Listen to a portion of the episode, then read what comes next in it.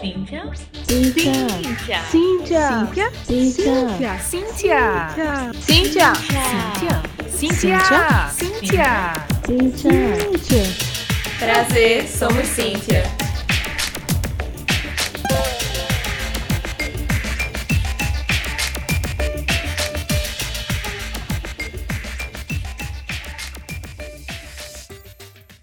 Oi, oi, gente! Olá, Aqui é a Lê. aqui é Erika. Bom, e se você está escutando pela primeira vez, esse é o podcast Somos Cíntia, que é um podcast quinzenal que sai às quintas-feiras às 18 horas, feito pelas integrantes do grupo Cíntia. Se você não sabe o que é o Grupo Cíntia, o Grupo Cíntia é o grupo de mulheres do Centro de Informática da UFPE, composta por mulheres que fazem graduação, fazem pós-graduação, docentes, funcionárias e qualquer pessoa que tem interesse em participar do grupo. Então, se você estiver interessado em saber mais e quiser entrar em contato com a gente para participar presencialmente quando for possível e interagir com a gente por enquanto online, é só mandar uma mensagem no arroba Grupo Cíntia, no Instagram e no Twitter. E aí, se você tá escutando a gente pelo Spotify, Deezer, Apple Podcast, Anchor, você tá vendo que a gente tá de cara nova, né? Então, em abril a gente fez seis meses. Isso mesmo, meio ano já de podcast. Estamos muito felizes. Acho que a gente uhul, nem esperava assim que já ia passar tão rápido esses seis meses. E tá sendo muito legal essa experiência, tanto pra mim quanto pra Erika. E assim, estamos de cara nova. A nova identidade visual foi feita pela Cláudia Ferraz, Cacau, que já esteve aqui conosco. Então, vocês estão vendo essa carinha nova nos episódios e na identidade visual geral do podcast maravilhosa, créditos para ela. E essa nova identidade visual tá marcando uma nova fase do nosso podcast. Nós estamos sempre escutando o que vocês estão deixando de feedback nas nossas redes sociais e através da hashtag Somos Cíntia. Então, o que é que vem por aí, Érica? Então, né? Emocionante pra gente. Espero que seja também uma coisa muito boa pra vocês. É, esse período a gente teve bastante experiência, bastante feedback, como a Lê falou, mas também as nossas próprias é, influências, né? E o que a gente acha interessante. E a gente começou o podcast com um direcionamento muito forte de entrevistar as mulheres participantes do Cíntia. E isso não mudou. O que mudou é que a gente vai começar a abrir. A gente, na verdade, já meio que começou a quebrar um pouquinho, vamos dizer assim, a exclusividade, né? Nós viemos fazendo episódios apenas com as mulheres do Cíntia, mas quando a gente convidou malha nos últimos dois episódios, a gente já meio que fez uma quebrazinha, porque a gente achou importante discutir aquele assunto e a gente precisava de uma pessoa que tivesse, de fato, um pouco mais de conhecimento no que a gente ia conversar. E aí a gente achou que a experiência foi legal, a gente teve muito feedback é, positivo da, da, da conversa, do formato, e aí a partir de agora a gente vai abrir, né? Ou seja, vamos continuar fazendo entrevistas com as mulheres do Cíntia, mas a gente também vai abrir episódios para entrevistar mulheres que não são do Cíntia e para discutir temas, que às vezes a gente não vai fazer esse formato de entrevista que a gente faz normalmente, mas vai fazer um tema um pouco mais de discussão, como a gente fez com a Malha. E é isso, eu espero que vocês gostem. A gente quer continuar ouvindo o feedback de vocês. A gente é, gostaria muito de indicações também de mulheres que vocês gostariam de ouvir sendo entrevistadas pela gente. Mandem né, indicação, de preferência já marca as arroba lá pra gente já saber com quem mais a gente fala com a pessoa. E hoje, para marcar esse, né, essa nova fase, como a Lê falou, a gente vai fazer um episódio um tanto especial, né? A gente vai fazer entrevistar uma pessoa hoje que vocês já conhecem, é, ou será que vocês conhecem mesmo? Vamos ver, hein? Quem é que a gente vai entrevistar hoje, Ale? Então, gente, hoje a entrevistada vai ser Érica! Uhul! Meu Deus! pois é, a gente jogou aqui um 0 1 virtual e a primeira sou eu, mas não achem que eu não vou ter meu momento de vingança, hein? Porque a próxima entrevistada, já fiquem sabendo, é a Lê. Já vou me preparar. Pois é. E aí a gente vai dividir nessas duas partes iniciais aí para vocês conhecerem um pouquinho mais sobre o que a gente faz, o que a gente pesquisa, o que a gente gosta. E a gente espera que vocês gostem. O que, que será que a gente preparou? Confere aí.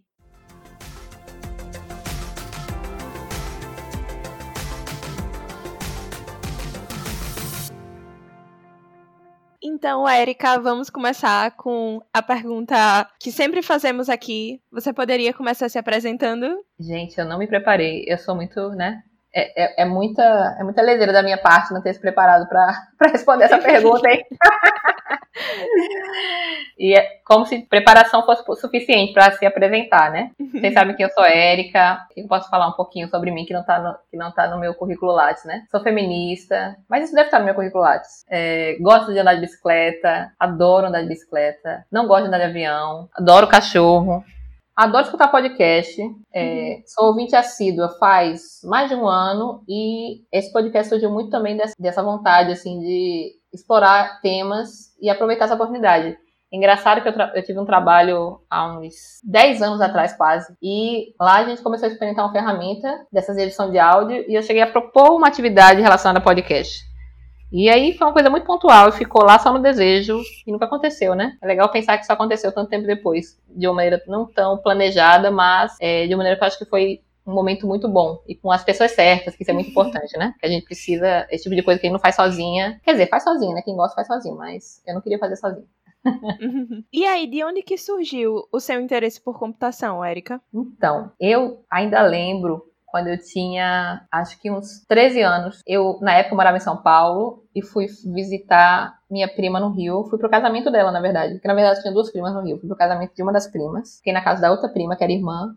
E a, o marido dela trabalhava com computação. Na verdade, ele trabalhava com processamento de dados, né? E eu fui um dia pro, com ele pro trabalho dele. E ele tinha aqueles computadores antigões. Tela verde, gente. Não sei nem se vocês vão entender, quem não sabe, né? Quem conhece tela verde, caracterezinhos, e eu fiquei lá brincando, e, e, tinha uma coisa muito legal nesse período, que era desenhar coisas com caractere ASCII. Então ele mostrou uns desenhos, e aí eu imprimi naquelas impressoras matriciais, né, o rosto de várias pessoas, um monte de desenho, e fiquei muito impressionada como é que aquela máquina fazia aquilo, como é que aquele negócio imprimia, e aquilo ficou muito na minha cabeça. Isso nesse período eu não estava ainda no segundo grau, né, no caso era segundo grau. E quando eu fui pro segundo grau, no ensino médio, né, hoje em dia, eu sempre gostei muito de matemática, sempre gostei muito da área de exatas de maneira geral e eu pensei em fazer psicologia, mas eu era muito ruim em biologia. E aí era, né, na época do vestibular, a nota, a nota de biologia era muito alta. Eu pensei, não vou passar. Em psicologia, também não gosto de ver cadáver, também não quero isso, também não quero aquilo, enfim. Entre os cursos de exatas, o que mais me interessou foi computação.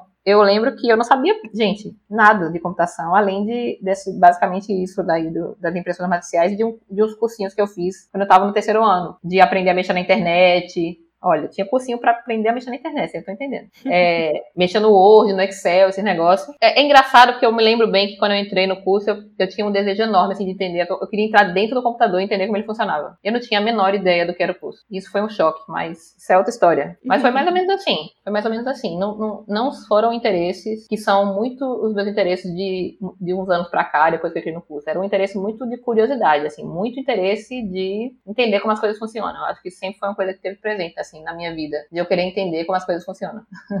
Certo, aí depois que você se formou em ciência da computação, lá pelo Centro de Informática da UFPE, você fez mestrado em informática na área de neurociência computacional pela Universidade Federal do Rio de Janeiro, né? Nos conta mais assim sobre essa área, porque quem escuta neurociência computacional deveria saber o que sobre essa área.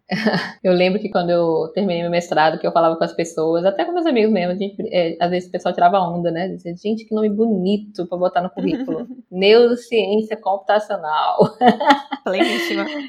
É, é, muito bonito o nome, eu, eu adoro o nome. Mas enfim, eu terminei a graduação, fui fazer mestrado no Rio. Na verdade, eu apliquei para cá, para né, o Sim e para o Rio. Mas na época eu estava muito pensando em mudar um pouco, né? Porque quando você faz mestrado no mesmo lugar que faz graduação, às vezes fica muito repetitivo algumas coisas, especialmente quando você faz sequencial. E eu acabei indo para o Rio, mas eu fui para o Rio para fazer trabalhar com IA, que era o que eu já tinha feito no meu TCC e eu que tinha tido bolsa de iniciação científica, mas acabou que não, é, não foi muito como eu esperava, e eu comecei o mestrado e desisti depois de um ano, na UFRJ também, mas em outro campus da UFRJ, em outro, na verdade, em outra pós-graduação, porque eles têm duas pós-graduação né, que tem cursos de computação. Mas nesse período que eu fiz essa, esse um ano, eu fiz muitas disciplinas, e eu gostei muito da parte de cognição, que era uma área que eu não conhecia, né, que de maneira resumida tem a ver com aprendizagem. E parei de fazer, né, enfim, parei de é, desistir, fui, fiquei trabalhando, aí mas com aquela vontade ainda de continuar estudando, muito interessada em muitos assuntos. E aí eu é, descobri um pouco sobre neurociência, né, através de um cientista que hoje talvez vocês já tenham visto ele por aí, que ele tem feito um monte de live, chamado Siddhartha Ribeiro, e através de Miguel Nicoleles, que também é um outro cientista, um neurocientista muito importante. Eles estavam voltando para o Brasil, trazendo um centro de estudos para Natal, e eu fiquei muito interessada na área e descobri através deles que existia esse campo de estudo, né? Então, tem muitas pesquisas pesquisa, a neurociência, né, ela, vamos dizer assim, é aquela parte que vai estudar o cérebro de um ponto de vista mais, eu não vou dizer científico porque ah, as outras coisas também são ciência, mas de um ponto de vista mais neurológico, vamos dizer assim, misturando um pouco do que a psicologia cognitiva sabe, né, o que sabe a medicina, o que sabe a psicanálise, mas tem muito a ver com essa coisa de estudar o cérebro, olhar para dentro do cérebro, entender como é que o cérebro funciona. E, de maneira bem resumida, a neurociência computacional vai ter a ver com modelagens de, desse cérebro, né? Como é que a gente faz tanta, tanta coisa que você, por exemplo, essas é, imagens funcionais que a gente faz do cérebro, né? Então tem que ter um programa ali por trás para entender aquilo, né? Tem que ter programação ali, tem que ter computação para fazer esse tipo de coisa mas coisas muito mais avançadas também, como no caso da pesquisa de Nicoleles, que também ficou muito famosa. É, eu não sei se vocês lembram, não sei exatamente a idade de cada pessoa que está escutando, mas em 2014 teve um menino que chutou uma bola e ele tinha um exoesqueleto acoplado a ele. Isso também é pesquisa de neurociência computacional, né? Então é um, é um campo bem vasto, bem amplo de estudo. Eu fiquei muito, muito interessada, porque tem a ver com, com aprendizado, tem a ver com computação, tem a ver com impacto, né, vamos dizer assim, na vida das pessoas. E de novo, né, eu acho que não, não, não por acaso aquela minha, aquela minha coisa lá do começo, eu gosto de entender as coisas, eu quero entender como é que funciona, eu quero entender por dentro. Talvez de maneira isso tenha influenciado minha minha ida lá para neurociência computacional. Foi muito legal, aprendi muita coisa, fiz muita disciplina interessante, fiz uma pesquisa bacana também, bem menor do que a gente, né, não sei vocês que já fizeram mestrado que vão fazer, não sei cada pessoa, mas assim, a gente tem umas expectativas enormes, aí faz uma pesquisa bem pequenininha, fica pensando, ah, meu Deus, só fiz isso. mas foi muito bom, aprendi muita coisa, conheci muitas pessoas interessantes nesse período, tanto dentro da universidade quanto fora. Fui para muito congresso bom, é, foi um período muito bacana e é uma área que eu tenho muita vontade de voltar a estudar. Eu pensei na época em fazer, em seguir, né, fazer a sequência, tinha terminado a graduação, fiz o mestrado, vou entrar no doutorado, mas acabei meio que não entrando no doutorado nesse período e entrar no, no doutorado de neurociência computacional também, lá em Natal, né? Mas acabei, enfim, mudou algumas coisas, eu acabei voltando para Recife e, enfim, mudei, fui fazer outras coisas e não fiz seguir na área, né? Mas é uma área que eu sempre me interesso muito, sempre que eu posso eu paro para ler, paro para ver como é que tá. Mas assim, eu já me conformei que só tem uma vida, né? Não dá pra estudar tudo o que eu quero. pois é. E assim, você começou a trabalhar durante a sua graduação como engenheira de software lá no César. E além de lá, depois de se formar, você também trabalhou em outras empresas, também como engenheira de software. Como é que você resumiria essa experiência sendo mulher e desenvolvedora nessa época? Pois é, né? É, eu acho que é bom marcar essa época para as pessoas que estão ouvindo saberem, né? Eu me formei em 2002. Comecei a trabalhar dentro do CESA em 2001. O CESA, na época, era dentro do centro de informática. Para quem é do SIM, acho que a maioria, muita gente sabe, né? Quem é do SIM, às vezes, mas às vezes não sabe. Chega lá no, no, no SIM não sabe. Que onde fica hoje o galpão da Samsung era o CESA. Então eu tava a uma escada do meu trabalho. Isso, isso era muito bom na época. Eu fazia aula, eu, eu comecei a trabalhar no final da graduação, né? Então eu fazia aula, ia trabalhar, voltava para assistir outra aula, voltava para trabalhar. Então, meu período lá de quatro horas no início, depois de seis, eu podia quebrar né? Eu precisava ficar seis horas seguidas. Eu podia sair para assistir aula e voltar. Enfim. É, mas como você falou, trabalhei no CESA. Quando eu mudei para o Rio, comecei no mestrado, passei um tempo só no mestrado e depois eu acabei começando a trabalhar também. Eu acabei trabalhando em três empresas no período que eu fiquei no Rio. Eu fiquei no, no Rio um período bem maior do que o meu mestrado, tá? Não fiquei apenas dois anos. Eu tive experiências muito diversas. Dentro do César, quando eu comecei a trabalhar, como eu falei, o César era meio que extensão do Sim. Então, eram mesmo, mais ou menos as mesmas pessoas que eu conhecia dentro da graduação, elas estavam lá dentro do, dentro do meu trabalho. que mudavam eram as pessoas, eram os cursos, né? Em geral, eu trabalhava com pessoas que já tinham, às vezes já tinham terminado a graduação, estavam no final, não conhecia todo mundo. No meu período, é, minha turma de, de graduação tinha 10 mulheres. Então, eu trabalhava com uma quantidade razoável de mulheres. Quando eu fui pro Rio, isso diminuiu muito. E é muito interessante, porque eu demorei muito tempo para anotar, né? Eu acho, eu, às vezes eu acho muito, muito engraçado quando eu penso que eu não tinha essa, essa, eu não tinha isso tão claro na minha cabeça. A não ser na, na época que eu trabalhei num projeto onde tinha 25 pessoas dentro de uma sala e só tinha eu de mulher. Eram 25 homens. Então, não tinha como não notar, né? Uhum. e às vezes eu, eu fico tentando lembrar de algumas coisas, mas, de certa maneira, eu acho que a minha, eu sou uma pessoa bem atenta, bem observadora, mas eu, por outro lado, às vezes eu consigo entrar num, num modo de não prestar atenção, que me ajuda muito. Acho que é uma autodefesa do meu cérebro. E às vezes, e eu acho que eu passei muitos períodos aí trabalhando nesse sistema assim de autodefesa. Eu não notava muita coisa, não prestava atenção em muita coisa, eu não ouvia muita coisa. Eu acho que isso era uma maneira do, do, né, de me bloquear, porque de certa maneira foi tranquilo, vamos dizer assim. Mas eu consigo lembrar de muitas situações e perceber que a minha leseira me salvou. Sabe? Eu não notei muita coisa quando elas aconteceram. A ignorância é uma benção. Exatamente. Muitas vezes, obviamente, tem coisas que, né, nesse período que eu trabalhei nessa, nesse lugar que tinha 25 homens, não eram só 25 homens, eram 25 homens cariocas, e aí a cultura era bem diferente para mim, né, ainda, e era muito, muito, muito, muito, assim, muito tóxico, muito, muito bruto, muito mal educado, era aquela coisa, sabe, de, do, do, do cara querer ser, ah, quanto mais grosso for melhor, quanto mais palavrão falo melhor, é, então, era um ambiente muito ruim. Mas eu, eu fui para esse projeto muito do tipo, era um projeto que era para ficar pouco tempo, e eu fui muito focada. Eu sentava na minha cadeira, botava o fone, fazia minhas coisas embora, quase não falava com ninguém. Então, obviamente, era ruim, né? Mas eu conseguia, de novo, me blindar um pouco. Na minha leseira, é, não prestar atenção, focando nas minhas coisas. Nesse período eu fazia muita coisa sozinha mesmo. A gente tinha atividades, eu tinha atividades pequenas que eu fazia sozinha, não precisava ficar interagindo com muita gente. Então, isso me ajudou, né, de alguma maneira. No meu outro emprego, também Acho que, eu não lembro quantas pessoas tinham, mas eu acho que só tinha três mulheres e o resto eram homens, mas era um pouco menor o ambiente que eu trabalhava. E no meu último emprego por lá, que foi dentro do, de uma empresa pública, eu era terceirizada, eu tinha quatro pessoas que eram minhas amigas. Nós fomos todas as quatro pessoas juntas trabalhar nesse lugar. Então isso ajudou muito, né? Eram todos homens, mas isso ajudou. Isso ajudou, né? Porque querendo ou não, eram pessoas amigas, eu dividia apartamento com uma dessas pessoas, então, querendo ou não, tinha ali um lugar onde eu sabia para onde é que eu corria, sabe? E lá também era todo mundo muito. Era serviço público, tinha um monte de problema. Então a gente já meio que ficava afastado, sabe? a gente já era afastado das pessoas de maneira geral, independente de ser homem ou mulher. Então foram assim, foram experiências muito importantes. Foram períodos que eu cresci bastante, assim, tecnicamente, mas acho que muito mais, assim, de aprender a lidar com as coisas. Eu percebi que eu conseguia, às vezes, fazer coisas que outras pessoas não faziam, mesmo estando com mais tempo de trabalho, sabe? Né? Uma dessas empresas mesmo, eu, eu cheguei lá, tinha gente gente que não tinha, fazia um ano que não tirava férias.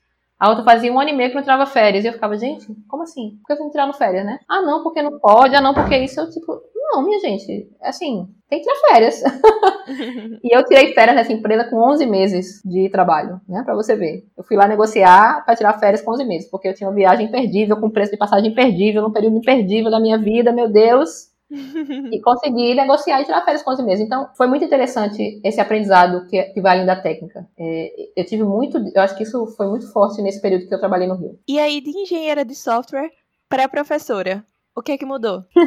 então, né? Lá começou, vamos dizer assim, né? Que eu não vou dizer se começou lá nos primórdios da minha infância, que eu não vou lembrar. Mas começou conscientemente na minha cabeça quando eu comecei a fazer o mestrado. Ainda na parte de A, quando eu comecei a estudar cognição. E depois, mais forte, quando eu comecei a estudar neurociência. Que é isso que eu falei, que tem essa questão do, do aprendizado, né? Eu sempre gostei de aprendizado. Sempre gostei, sempre me interessei muito sobre como as pessoas aprendem. Sempre gostei de aprender. Sempre gostei de ver pessoas aprendendo. Sempre gostei de ajudar pessoas a aprender enfim.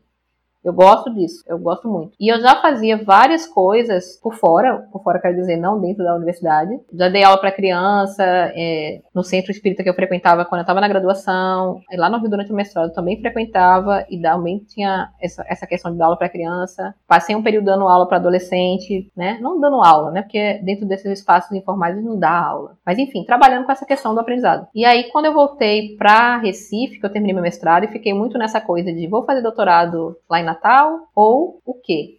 Acabou que surgiu uma oportunidade de trabalhar numa empresa de computação, mas que ia trabalhar com software educacional, né? Na verdade, a Dacó que ainda existe, empresa ótima, conheçam. E ela trabalhava com software para música, ensino autodidata. E aí foi um período que eu acabei voltando para a Dacó para pensar como é que a gente podia levar esses softwares de educação para dentro das escolas. Então foi o primeiro pezinho que eu comecei a colocar, porque assim, você imagina, claro que se eu fosse, por exemplo, seguir uma carreira de pensar em trabalhar como professora dentro da universidade, era bem um caminho bem simples, entre aspas. Simples é modo de dizer, né?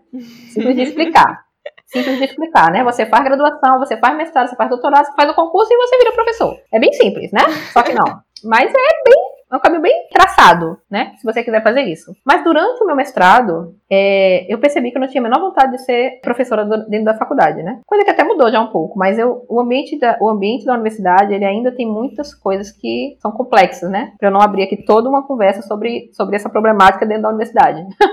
e uma competitividade, uma produtividade de artigos, enfim, um monte de coisa que, de novo, eu não vou falar demais, mas só para dar uma ideia, que não me faziam, não me davam interesse. Fiquei com a sensação muito forte durante o mestrado, no final da graduação, durante o mestrado, de que as pessoas não vão o mestrado aprender, elas vão para o mestrado conseguir um título, né? Então tem muito isso de você vai entrar, Que é, por exemplo, isso que eu acabei de falar. Você vai entrar no mestrado, na, na, na graduação, aí você faz um mestrado para fazer o doutorado, para fazer o concurso, para ser professor. Mas você não quer ser professor, você quer pesquisar, uhum. né? E aí eu tô falando, obviamente, não de todo mundo. Mas às vezes você vai fazer tudo isso para ser pesquisador, não para ser professor. O professor é uma coisa que você tem que fazer que tá na obrigação do seu, do seu job lá, do seu, quando você assina lá seu contrato. Então eu não vi as pessoas se interessando em ser professoras dentro da universidade né? E se aprendendo em aprender, em ensinar, enfim, em, em, em, trocar. E aí isso me estimulou completamente a ideia de ser professora dentro da universidade. Aí eu vou ser professora na escola, porque eu acho que a escola é um lugar maravilhoso para se aprender, para trocar. Só que não é assim, né? Porque aí, de novo, eu fiz o caminho errado. Para ser professora na escola, eu tinha que ter feito graduação, eu tinha que ter feito licenciatura em alguma coisa, né?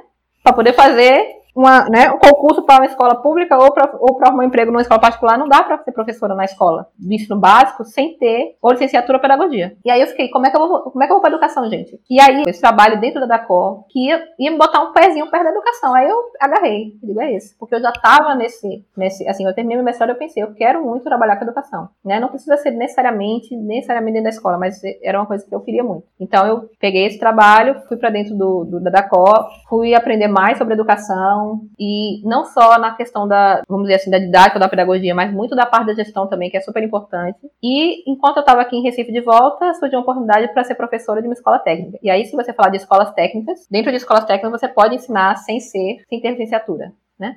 E aí já volta, é, é, um pouco mais similar à universidade. Você precisa ter formações, é, graduações, enfim, técnicas relacionadas ao curso que você vai trabalhar, é, ter mestrado também, pode ou não ter, depende de, de cada escola, né? Mas era uma escola de ensino médio técnica, então isso foi o mais próximo que eu consegui chegar da escola.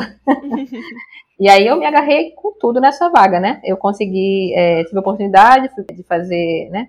De pegar uma vaga numa escola assim e trabalhei e fui para lá. E aí era uma escola, era não, né? A escola existe ainda, gente. Desculpa, eu que não tô mais lá. Mas graças a Deus a escola existe ainda. Ela é uma escola técnica de programação e de design, né? Eu entrei como professora de programação. Depois de um tempo eu fui coordenadora do curso, fiquei nessa escola em Recife, fui para uma escola no Rio que tem o mesmo projeto, passei um tempo no Rio, é, voltei para Recife de novo. Você vê que eu tenho uma relação boa Recife Rio, né?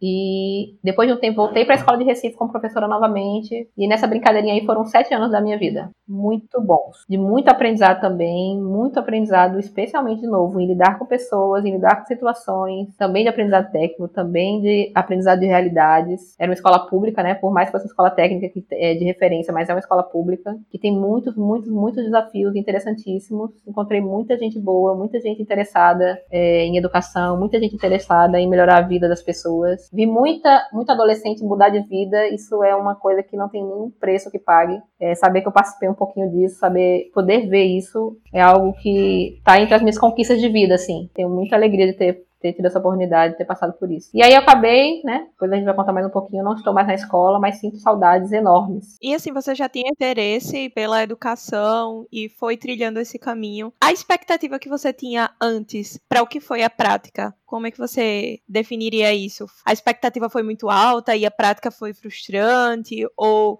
a prática superou as suas expectativas? Você viu que era diferente do que você imaginava ou era parecido? Como que foi? Claro que a gente se surpreende, né? Eu acho que nenhum estudo teórico vai, é, vai conseguir dar uma noção de, da realidade. Especialmente porque as realidades são diferentes, elas não vão ser a mesma que você estudou. Eu não, eu não vou dizer que eu cheguei é, iludida, assim, achando que ia ser tudo lindo, maravilhoso e, né?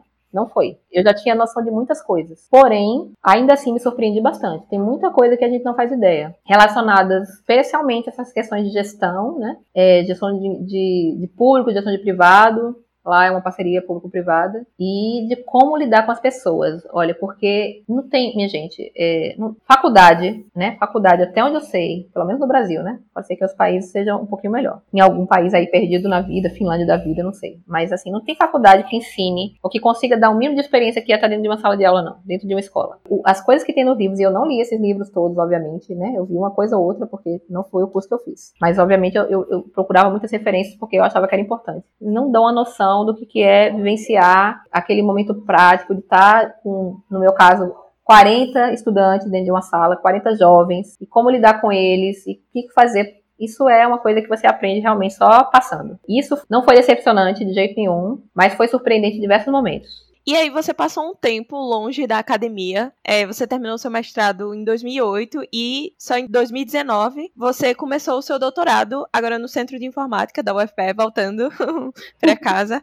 Foi difícil. Né? O que é que lhe motivou a tomar essa decisão de fazer um doutorado? Muito difícil.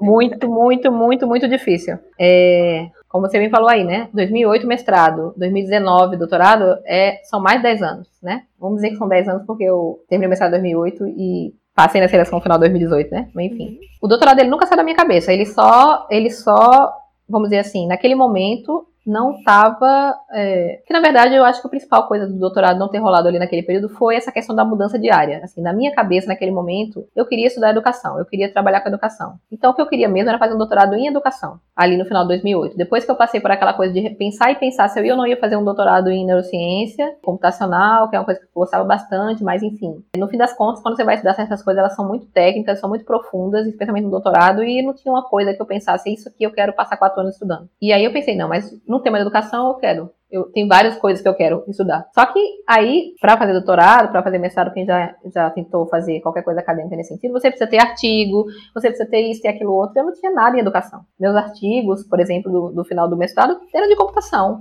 Eu não conhecia as pessoas da área, então não é simples assim, quero fazer doutorado em computação e vou fazer. Aí eu tentei um pouquinho por um tempo, né? Considerei fazer doutorado em Portugal, numa universidade que eu sei lá que é muito boa, mas eu não tinha eu não estava envolvida para poder conseguir fazer um doutorado ali. Então, eu meio que adiei é, naquele momento foi muito por não ter como fazer, assim, tipo, eu queria ter entrado no outro ano, talvez, mas eu não tinha como entrar, não tinha contatos, eu não tinha, né, não tinha nada para entrar no doutorado de educação. E, e, aí, enfim, fui comecei a trabalhar, fui trabalhar. Quando eu fui, quando eu fui fazer, quando eu fui para a escola, uma parte dessa vontade de estar nesse meio foi saciada, né, pela prática de estar dentro da escola. Mas continuava na minha cabeça, eu quero fazer doutorado em educação, eu quero fazer doutorado em educação. E de vez em quando eu parava, tentava ver, mas enfim, trabalhando dentro de uma escola, dependendo da escola especialmente, mas em geral todas são assim, quando você trabalha e gosta do que você faz, você, seu tempo não existe, assim, você é sugado de um jeito lá, você entra no, entra no ano, sai três anos depois, aí você acha que foi ontem, foi uma coisa que passou três anos já, é um negócio incrível.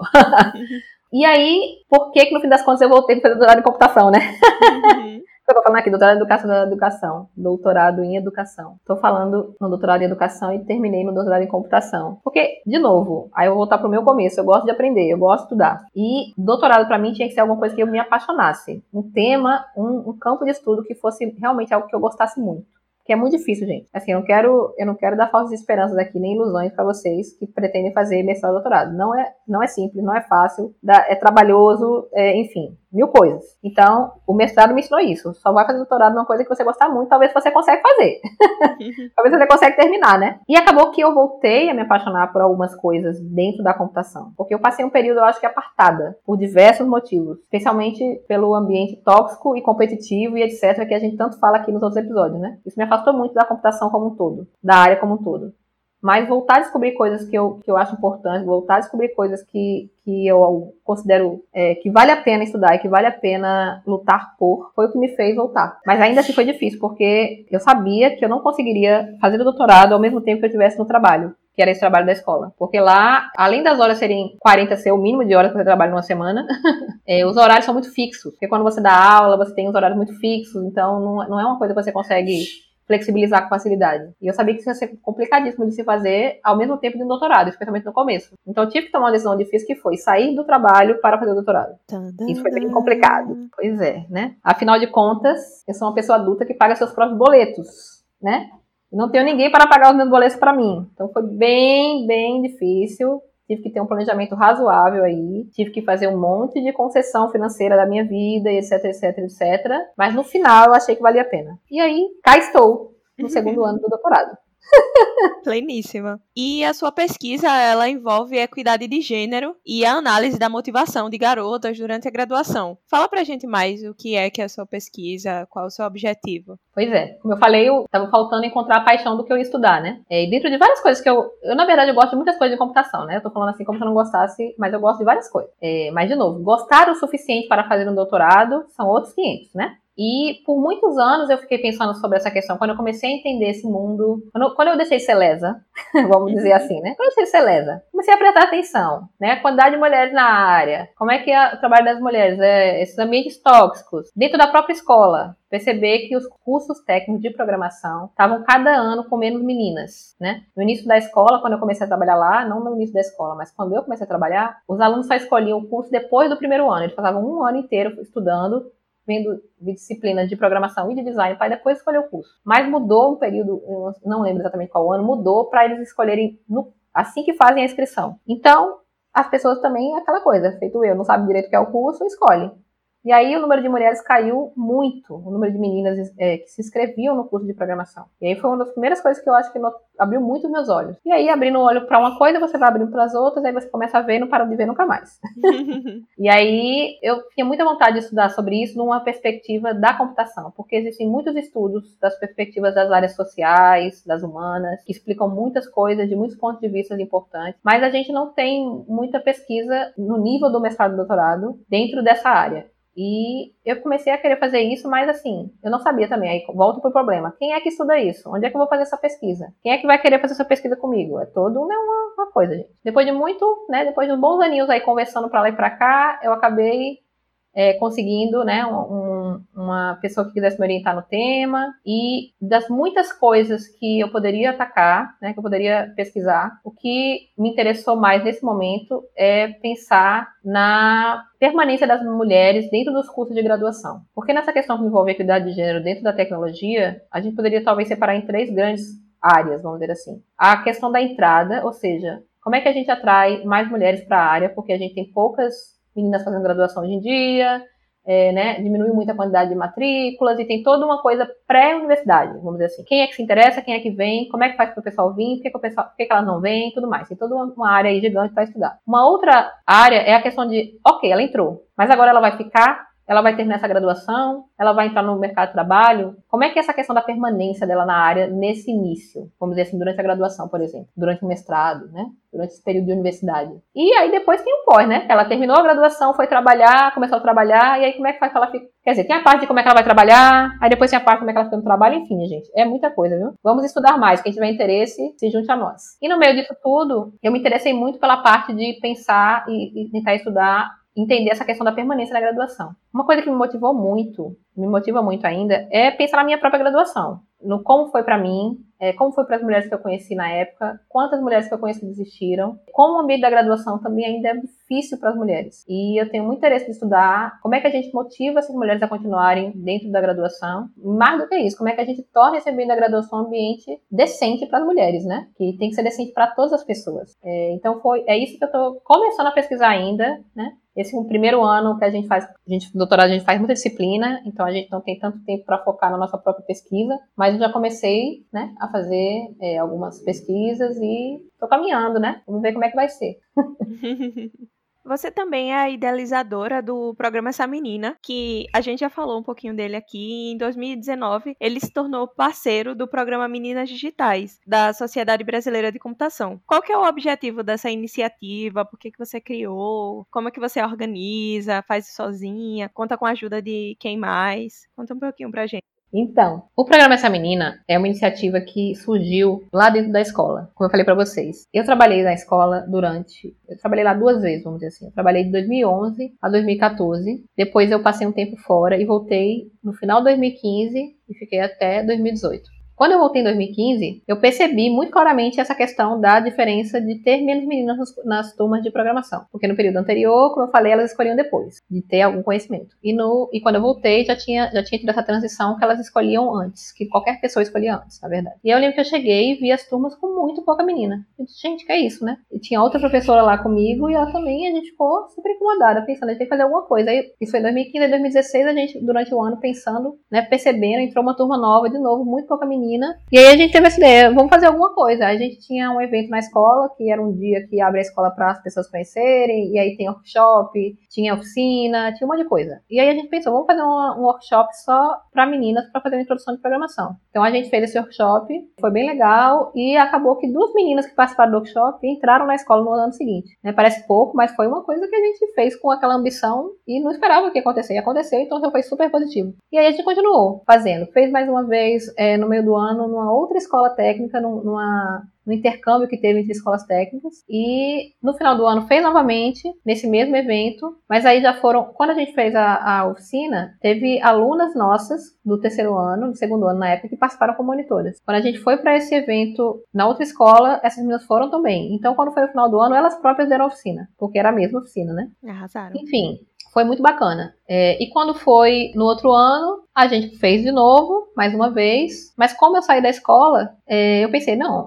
assim, o projeto não era da escola, certo? A gente fazia ele dentro da escola, naqueles períodos específicos, mas ele não era um projeto da escola. Era um projeto da gente, no fim das contas, né? Meu e das alunas. É, dessa outra professora também, que acabou saindo da escola, também foi trabalhar em outras coisas. Então, quando eu saí da escola, eu pensei, não preciso parar de fazer oficina, porque eu saí da escola, né? Porque a ideia permanece. É, é um projeto para atrair meninas, especialmente, é muito voltado para meninas de 15 a 18 ali, para atrair elas para computação, né? Para elas se interessarem, para elas verem se elas gostam e de repente elas eventualmente entrarem nos cursos. Então a gente continuou a fazer. E 2019 foi um ano que a gente fez muitas edições, porque eu já estava no doutorado, já não trabalhava mais 40 horas por semana, então tinha um tempo muito mais flexível. Tem tudo a ver com a minha pesquisa, então eu, a gente fez muitas vezes. Então, o, o programa Essa Menina, ele, né, em 2019 a gente é, se tornou, como você falou, né, um parceiro do programa Meninas Digitais, que na verdade é mais uma chancela, assim, de que é um projeto válido, que é um projeto que está alinhado com os interesses da Sociedade Brasileira de Computação, mas não, é, não tem muito mais do que isso, né, não tem dinheiro, não tem nada, tem divulgação, eles fazem divulgação pra gente também, isso é importante, mas aí quem toca esse projeto sou eu, junto com essas minhas ex-alunas, né, que hoje são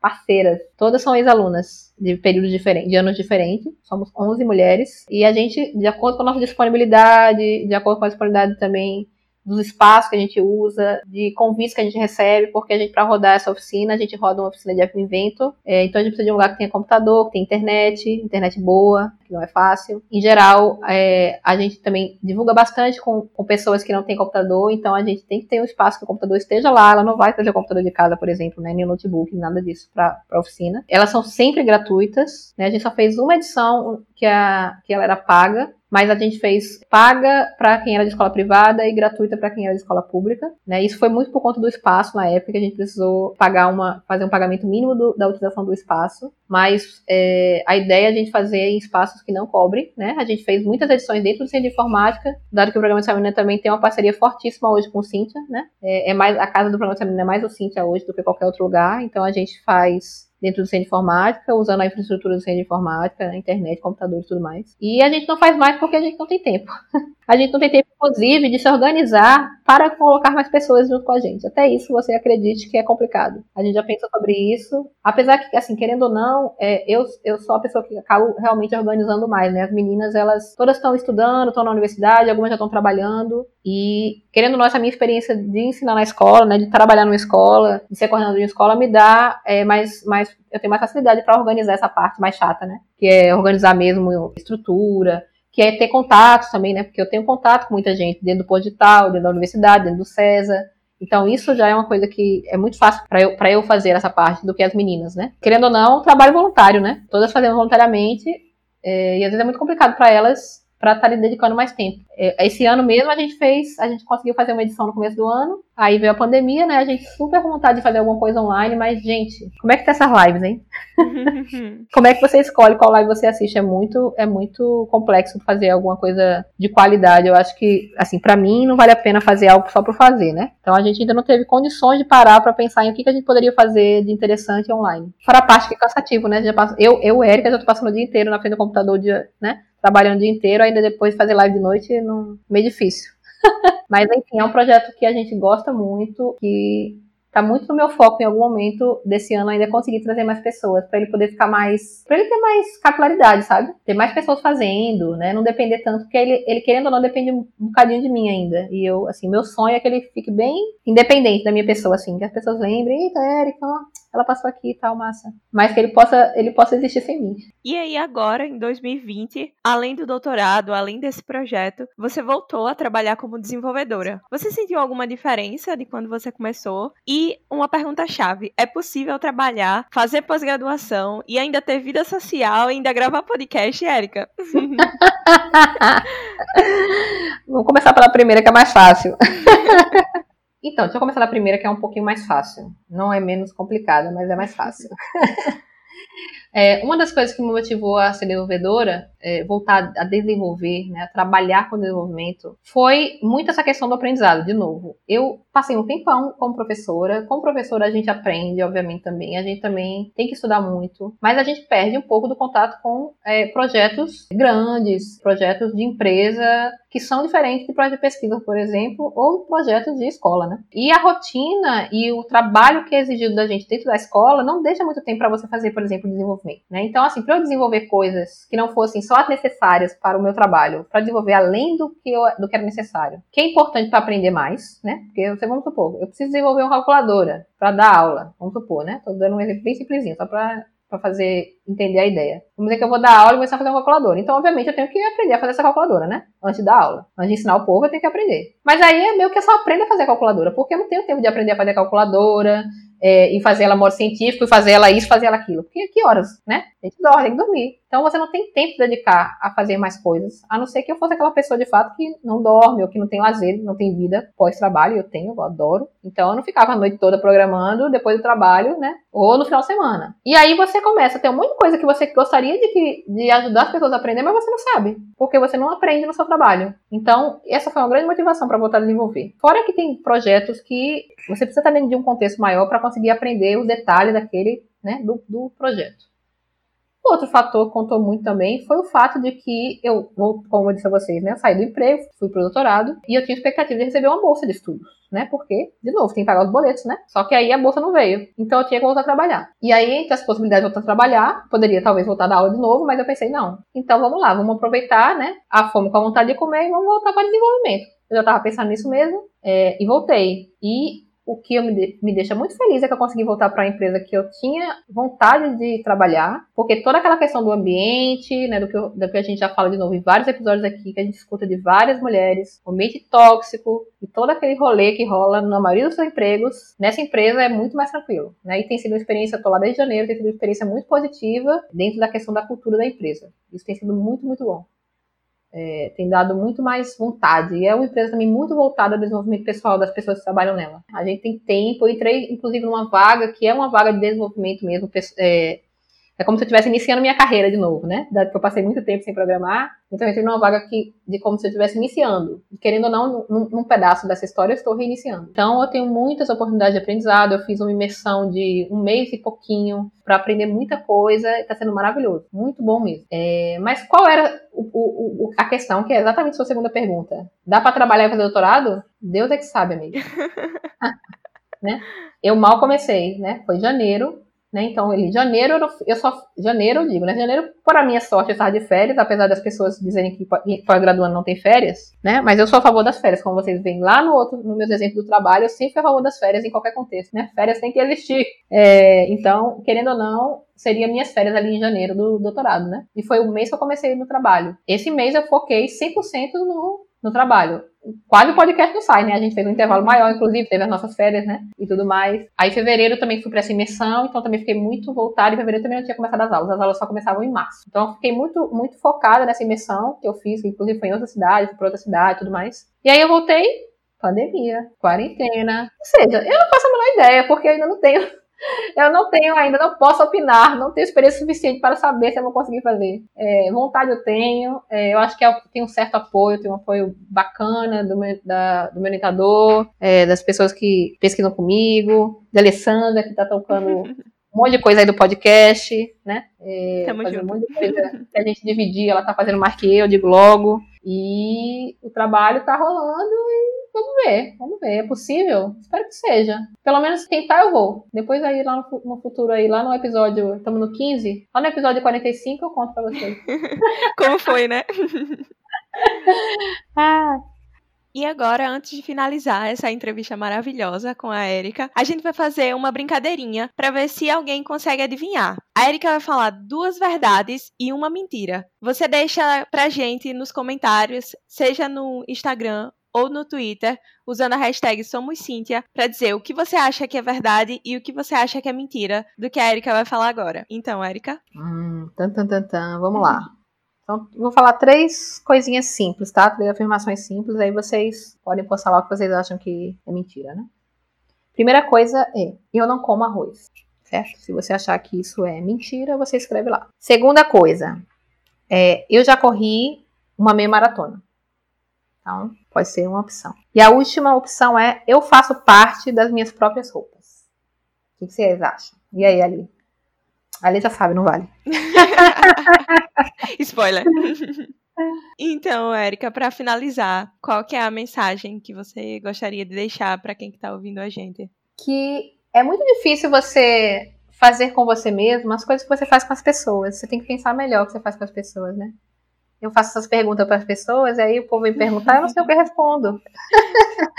não, tô brincando. É, mas é sério, eu tô brincando mais ou menos, gente, porque realmente para vocês entenderem que essa correria, eu não tive tempo de ler as perguntas com antecedência para pensar nas respostas. Mas ah, eu acho que eu posso dizer que você que tá pensando em fazer computação, especialmente se você é mulher, converse com outras mulheres tente entrar em comunidades. Esse mundo de hoje em dia, entre aspas, para não dizer que eu sou velha, é muito diferente e é muito positivo nesse sentido. Não tinha nada disso quando eu fiz graduação, mas não tinha de maneira formal, mas tinha de maneira informal, porque, como eu falei, são, eu, eu, na minha turma eram umas 10 mulheres. A gente se juntou ali, querendo ou não, né? A gente se apoiou muito. Eu passei muito tempo na graduação fazendo projetos só com as mesmas cinco meninas, então esse apoio é muito importante, ajuda demais a gente. Então, você está interessada em computação, converse com outras mulheres, escute os nossos episódios para vocês ouvirem muito de história maravilhosa que as mulheres têm para contar. E elas não são exceção, gente. No sentido das histórias serem. Não são exceção, né? Eu quero dizer, claro que a gente sabe que são poucas mulheres, mas dentro dessas mulheres que estão na área, a gente tem muita história boa para contar também. É, a gente tem muito, muito, muita alegria do que a gente faz, a gente gosta. É, não é essa dificuldade toda que o pessoal gosta de fazer parecer. Porque, na verdade, estudar e aprender e fazer alguma coisa bem feita dá trabalho.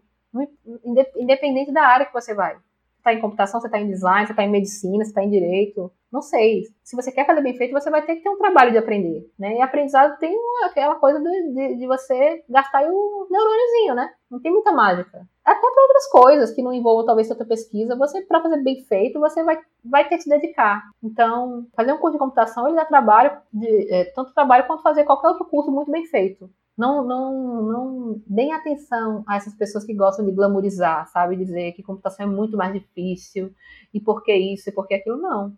E também depende muito das áreas, depende muito das escolhas pessoais, o que você vai fazer, enfim.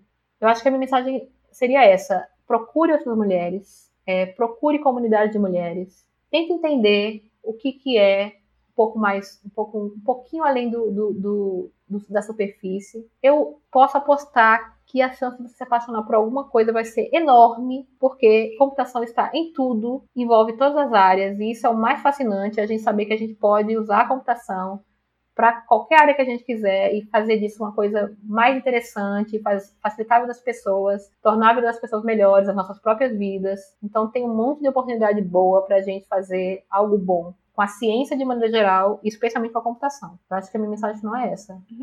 Venham, venham para nós, venham para nós. E aí, agora nós vamos para o nosso quadro de indicações empoderadas, que se você ainda não conhece, é o quadro onde a gente indica alguma coisa que a gente gostou, seja filme, série, livro, canal do YouTube, pessoas para seguir no Instagram, enfim, de maneira geral, algo que a gente acha que vai agregar de alguma forma, distrair de alguma forma a vida de vocês. E é isso. Érica, qual a sua indicação? Olha lá, Hoje eu vou fazer duas indicações. Uma bem light e uma bem complexa.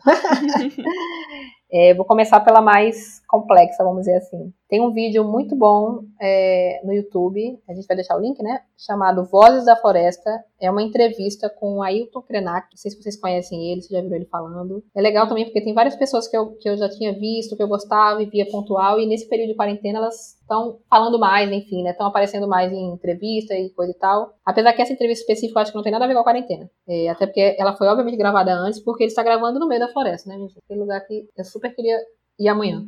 tipo assim, perto das árvores. Mas assim, é, para resumir, o Ayrton Krenak, ele, da tribo Krenak, né? Ele tem a vida dele é, ligada a, aos índios, mas ele também estuda, então ele é uma personalidade muito interessante, ele é um pensador incrível, é, tem livros muito legais, e ele vai falar nessa, nessa, nessa entrevista, né? Sobre a nossa relação com a natureza, como é que a gente está vivendo, questionar um pouco nossa maneira de viver em sociedade, né? Essa, especialmente essa questão do consumo, é, a nossa relação com a política, enfim, tanta coisa que a gente faz com, e tem como natural e considera certo e considera melhor, quando talvez não seja bem isso, né? E ele vai questionar bastante isso do ponto de vista do modo de viver dos indígenas, do, do ponto de vista mais dele, obviamente, como ele, a tribo dele vive, mas também das outras, né? E tem sites eu acho excelentes, assim, são questionamentos que eu acho que a gente devia se fazer, sabe? Pra gente repensar a nossa vida, especialmente nesse momento que todo mundo tá dizendo, né, que a gente vai sair da quarentena assim, assim, assado,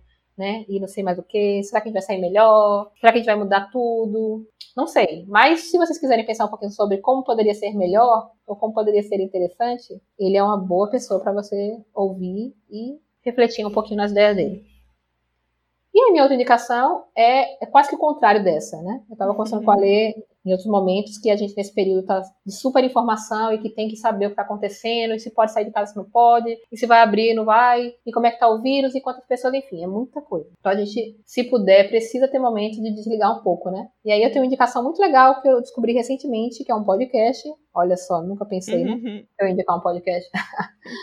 Surpresa. Surpresa chamado Os Reis da Cultura Inútil. Então, assim, é, eu descobri esse podcast por conta do Max Peterson, que é um cara que eu sigo no YouTube e hoje em dia também sigo no Instagram. Ele é super engraçado, ele é cearense, mora em Paris e, assim, eu, simplesmente, de fato, é uma pessoa que faz rir diariamente, praticamente. Ele junto com mais dois caras, um é, inclusive aqui de Pernambuco, o outro é de do Ceará também. É, eles vão falar, gente, assim, do tipo, o episódio de hoje que eu assisti, não é de hoje, né, mas o episódio que eu ouvi hoje era sobre ditados populares. Então eles vão ficar falando sobre ditados populares, de onde os ditados vieram, como a gente fala os ditados errados, por exemplo. Tem vários exemplos lá de coisa que a gente faz, a gente vai mudando os ditados, né?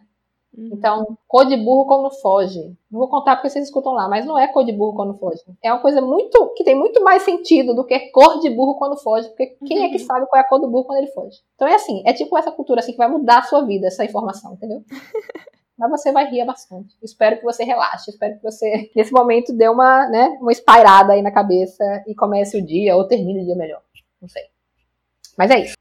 E a minha indicação vai ser um vídeo da Sabrina, do canal Tese 11 do YouTube, que se chama Sobre Feminismos e Vertentes. Eu acho que quando a gente começa nesse meio de militância, a entender mais sobre o feminismo, a gente se depara com inúmeros nomes e a gente fica meio perdida, não sabe muito bem, e parece que todo mundo já tem um nome do que segue e só você que não tem, mas não é assim, gente, não se preocupe. E assim, esse vídeo é bastante informativo. Ele é um vídeo um pouco difícil porque ela traz muitas nomenclaturas, mas vale a pena pena assistir o vídeo, pausar quando ela vai dando as referências sobre o que é cada coisa para se pesquisar melhor. E eu acho que ele é um bom vídeo para ter uma ideia inicial de o quanto que o feminismo é, ele é diverso e essa diversidade é incrível e não é para de nenhuma forma que algumas lutas são mais válidas do que outras e é muito interessante esse vídeo, então vai ser a minha recomendação.